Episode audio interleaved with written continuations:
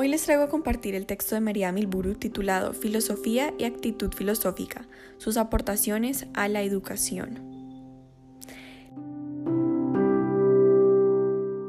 Primero hablaré un poco sobre la naturaleza de cada una de las dimensiones, es decir, la filosofía y la educación, su relación, sobre la filosofía de la educación como disciplina y de la actitud filosófica en educación.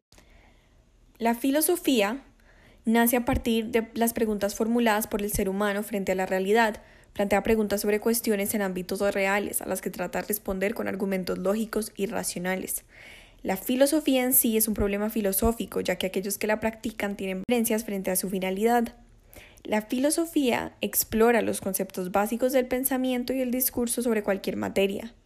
El material de reflexión en filosofía es propiedad de todos y no únicamente de los expertos. Anteriormente, las distintas especialidades filosóficas no estaban tan desvinculadas como hoy en día. El pensamiento filosófico se dirige a discernir en qué consistía una vida humana buena, cultivando así la filosofía como un saber que orienta la vida, se cuestiona por el sentido, la existencia y el tipo de vida que se debería vivir. La filosofía académica es dejada atrás en relevancia filosófica, por lo cual la filosofía de la educación debería preocuparse más de cultivar una actitud filosófica de análisis y clarificación de los problemas educativos. Lo que esto significa es que la filosofía académica actual debería enfocar sus esfuerzos en proponer soluciones para afrontar los problemas que se presentan hoy en día. Bueno, ahora, la otra dimensión, la educación. Esta tiene como finalidad la promoción de vidas humanas logradas, para la actualización de las potencialidades de los sujetos a través de la acción. Para poder tener certeza de los procedimientos en educación se debe conocer al sujeto, sus capacidades, sus dinámicas de desarrollo y su interrelación. Como lo dice el texto, no es posible acometer ninguna acción educativa sin una imagen previa de un ideal de vida humana lograda. La educación debe extenderse a todas las capacidades humanas para que cada uno pueda adquirir conocimientos y habilidades para enfrentarse a las necesidades que implica la existencia humana en todas sus esferas, como religiosa, biológica, socioeconómica e interpersonal. Únicamente se va a entender por educativo algo que contribuya a la mejora de la persona y permita una evolución positiva. Por esta razón se considera que la educación puede ser una práctica de carácter moral, porque se deben formular juicios para valorar lo que se considera mejor y no solo posible para la persona. La educación igualmente es una manera de transmisión de conocimiento, en donde debe haber disposición activa del sujeto para entender, recordar, adquirir habilidades e interiorizar el conocimiento. Lo más importante es recordar que la educación es un factor esencial en la socialización humana. Esta, aunque sea encaminada al perfeccionamiento personal, no puede considerarse como una tarea privada, porque el ser humano es social por naturaleza. La educación forja lo que es una sociedad, lo que es vivir juntos. Por esto, la educación puede ser analizada desde una perspectiva filosófica, porque la filosofía estudia la realidad. Cuando la filosofía se ocupa de la educación, cuestiona, por ejemplo, qué es la educación, por qué es necesaria la educación, y debe de abordar qué se entiende por un ser humano educado, porque así se podrá cometer aciertos sobre los agentes y los medios educativos para adecuarse a la promoción del ideal de persona que oriente el proceso. Pero es importante saber que el aporte que tenga la filosofía en las prácticas educativas se debe al modelo en que se cultive el pensamiento filosófico. Esta debe tener respeto por las leyes, humildad, tener en cuenta las experiencias, conocimientos, y renunciar al provecho personal que lleve a conclusiones erróneas. Cuando esto se cumple, la filosofía puede ofrecer unas comprensiones de la realidad educativa más profunda. Ahora, ¿qué es la filosofía de la educación? Esta tiene como objeto de estudio el fenómeno educativo en toda su extensión, es decir, sus agentes, procesos, escenarios de enseñanza y aprendizaje, metodologías.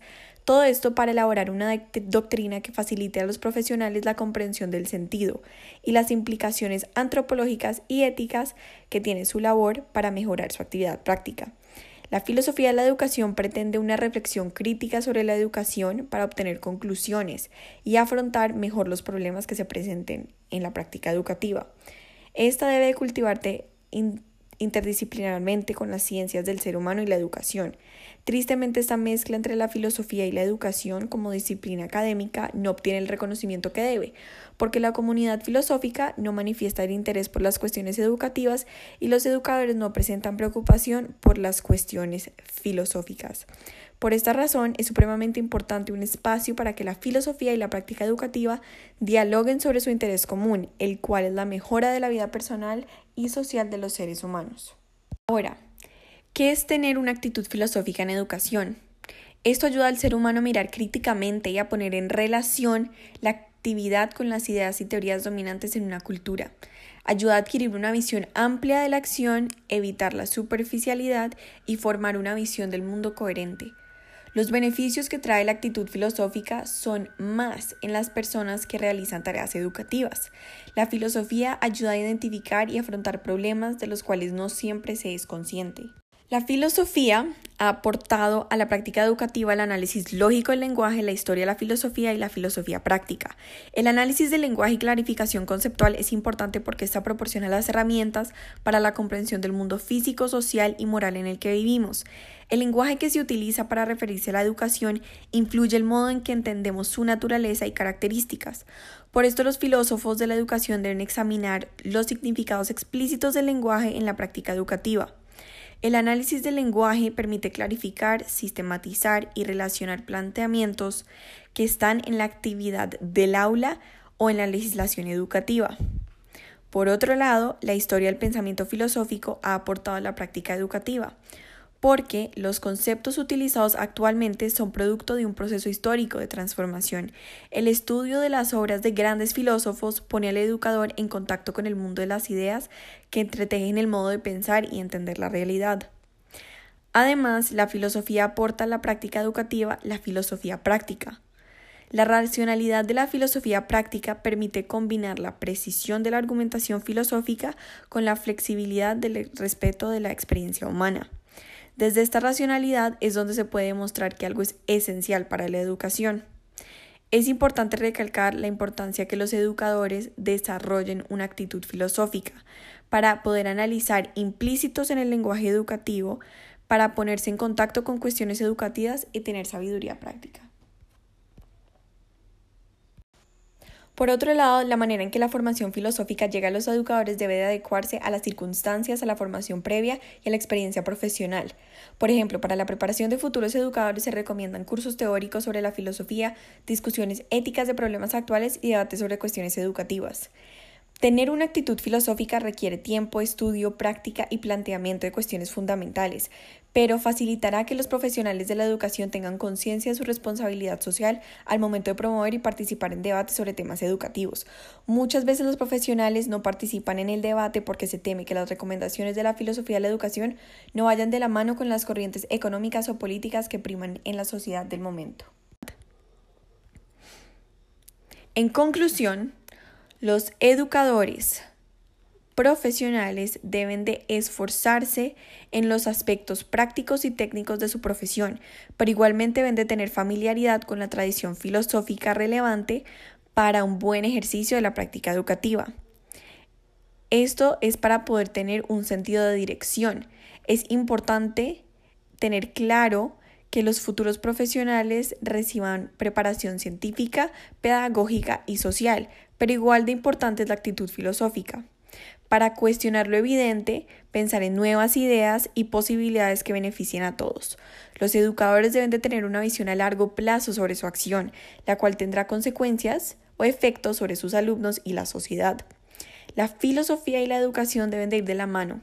El fomento de la educación filosófica entre los docentes ayudará a la realización de su labor educativa con más acierto.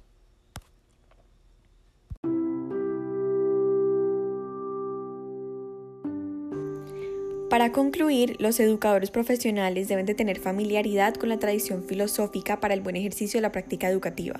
Esto es para tener un sentido de dirección. Es importante, claro está, que los futuros profesionales reciban preparación científica, pedagógica y social, pero igual de importante es la actitud filosófica para poder cuestionar, pensar en nuevas ideas y posibilidades que beneficien a todos. Los educadores deben de tener una visión a largo plazo sobre su acción, la cual tendrá consecuencias y efectos sobre sus alumnos y sociedad. La filosofía y la educación deben de ir de la mano para que el fomento de la actitud filosófica entre los docentes ayude a la realización de su labor educativa con más acierto.